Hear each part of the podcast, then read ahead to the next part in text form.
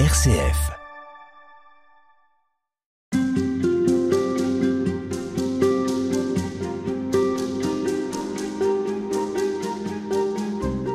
La fête de Noël, Valérie Régnier, est euh, associée à la paix, souvent, à un temps de paix. On parle de la trêve de Noël, de la trêve des confiseurs même. Pour vous, à Saint-Égidio, qui êtes très investi dans les processus de paix, dans tout ce qui peut favoriser la paix dans le monde ou euh, dans, dans les communautés, euh, vous êtes, euh, j'imagine, particulièrement sensible à cette dimension de la fête de Noël Oui, la, paix, en effet, c'est très important et on dit bien que Jésus, c'est le prince de la paix au moment de Noël. Donc, qu'est-ce que ça veut dire être prince de la paix? C'est majestueux. Et donc, on est en effet très, très attentif à cela. Aujourd'hui, on ne peut être quand même que triste de voir que ce Noël, moi, je me pose tous les jours la question qu'est-ce que ça veut dire pour nos amis ukrainiens Noël cette année? C'est une vraie question. On a plein d'amis réfugiés ukrainiens avec qui on fêtera Noël aussi en France. Euh, et donc c'est notre manière d'être solidaire avec eux, de pouvoir fêter Noël ensemble. Mais moi je pense à mes amis de Santégidio, de Kiev et toutes les grandes villes ukrainiennes, qui font d'ailleurs un, remarquable travail au niveau de la paix et de la solidarité. Et c'est vrai que je me dis, là je lisais encore euh, ce matin qu'il n'y avait pas de trêve de Noël a priori pour la paix en Ukraine, et ça ne peut être qu'un constat amer ce qui ne nous empêche pas justement de continuer à prier pour la paix. Alors, euh, prier pour la paix, est-ce que c'est utile? Est-ce qu'on on peut considérer qu'il y a une efficacité de la prière Et si oui, sous quelle forme alors en effet, la prière pour la paix, je crois qu'elle a commencé en le 20, enfin, elle a commencé depuis toujours, elle existe, mais peut-être il y a un événement marquant qui est le 27 octobre 86, euh, avec l'esprit d'Assise, quand Jean-Paul II a réuni tous les leaders religieux à Assise, Saint François d'Assise, en disant s'il y a un Dieu, c'est le Dieu de la paix. Et dans son discours conclusif, il disait bien, Jean-Paul II, ça ne doit pas rester une journée événementielle. À nous, à nous, quand il disait à nous, c'était tous les responsables religieux, de trouver une manière de continuer. De faire vivre cet esprit. Cet esprit d'Assise qui est le Dieu de la paix. Parce qu'en effet, s'il y a un Dieu, c'est bien le Dieu de la paix. Et donc, comme cela, Sant'Egidio a continué, dans l'esprit d'Assise, à chaque année euh, provoquer ces rencontres par des rencontres de trois jours, où ça se termine par une prière pour la paix.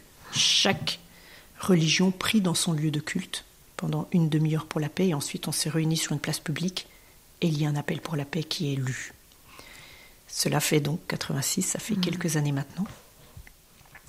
Et on pourrait se dire, qu'est-ce qui s'est passé depuis mm -hmm. 27 octobre 86, première prière pour la paix. Novembre 89, il y a la chute du mur de Berlin. Encore une fois, c'est plein de mystères. La prière pour moi est quelque chose de, secret aussi et certainement de souterrain.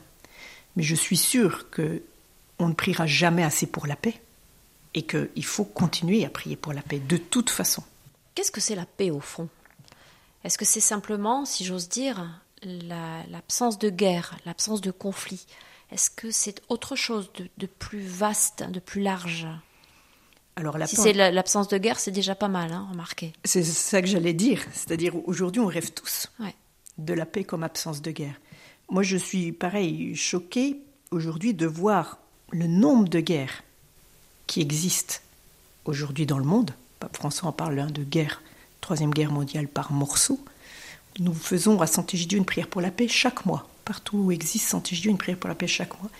Et il y a une litanie sur le crier les sols de tous les pays en guerre ou de tous les pays, on va dire, en conflit. Tous les conflits, ouais. Mmh. La liste est très longue. Elle s'est allongée. Pourquoi? On a été capable d'abolir l'esclavage. Avant, quand l'esclavage n'était pas aboli, tout le monde disait Mais vous êtes fous. Qu'est-ce que vous voulez abolir l'esclavage? C'est pas possible. Depuis plus de 20 ans, on travaille à abolir la peine de mort dans le monde. Il y a des hauts et il y a des bas, mais petit à petit on y arrive. Pourquoi est-ce qu'on ne pourrait pas abolir la guerre une bonne fois pour toutes? C'est une vraie question. On est en 2022. On est dans un monde hyper sophistiqué technologiquement. et on est toujours avec la guerre, comme du temps de Saint François. Il y a quelque chose qui ne marche pas.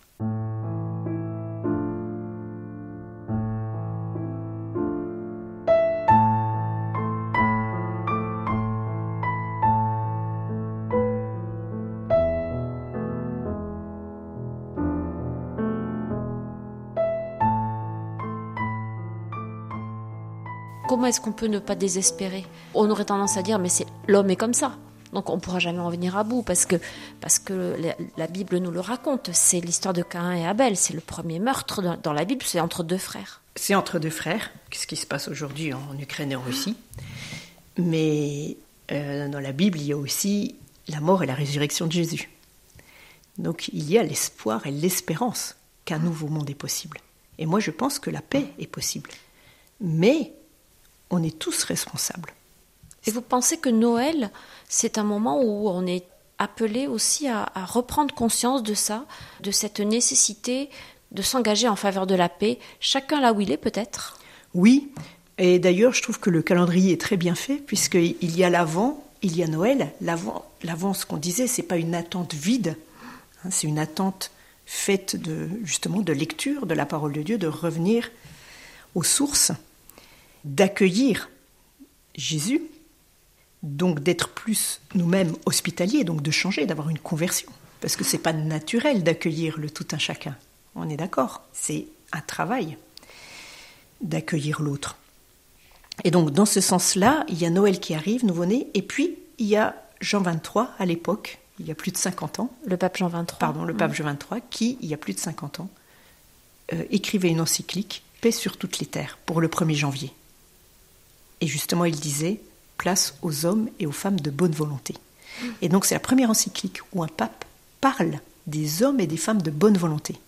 Pape François continue avec la fraternité humaine, avec d'autres encycliques où justement il, met même en route euh, d'autres grandes personnalités euh, religieuses. Mais c'est ça, la paix, et il me semble que Prince de la paix, Noël, c'est cela. Et donc peut-être devons-nous redoubler de vigilance, d'effort, et de se dire, enfin, dans la vie, c'est des cycles aussi. Et il y a le cycle de l'avant.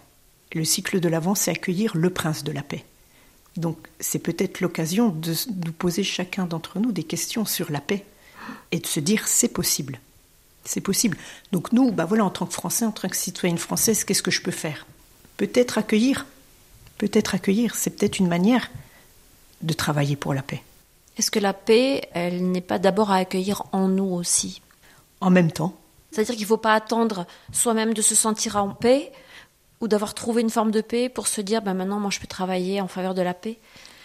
Alors je ne sais pas si un jour on est vraiment en paix parce que il y a aussi être inquiet peut être une bonne chose. Si on le fait de manière avec Jésus, si on le fait avec ses amis, si voilà. C'est-à-dire être inquiet peut être une bonne chose. Ben, être inquiet pour les autres, s'inquiéter, s'inquiéter. Souvent c'est plutôt, ça veut dire si on s'inquiète pour l'autre, ça veut dire que l'autre a une place dans ma vie on lui a laissé de la place.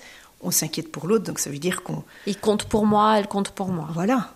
Et ça va au-delà de la famille. C'est la famille élargie, c'est le monde entier. Alors, dans la prière, on peut accueillir le monde entier. Et puis après, dans notre vie à nous, quotidienne, ben, on va faire des choix, mais on peut accueillir. Et je pense qu'en effet, on, on, peut tous, euh, on, on peut tous être inquiets pour quelqu'un. C'est possible, mais encore une fois, en étant ensemble, et en trouvant des solutions alternatives ensemble. Pour moi seul, c'est compliqué. Moi, je, je, préfère réfléchir avec, euh, d'autres personnes. Et vous pensez que, au fond, la pire des solutions, c'est l'indifférence? L'indifférence, c'est un grand mal. C'est un très grand mal. Quand on parlait de la paix, c'est l'absence de guerre. Mm -hmm. euh, le contraire de la paix, c'est aussi l'indifférence. Ça, c'est sûr. Parce que être indifférent en tant qu'être humain, c'est peut-être euh, la pire chose qui puisse nous arriver en fait.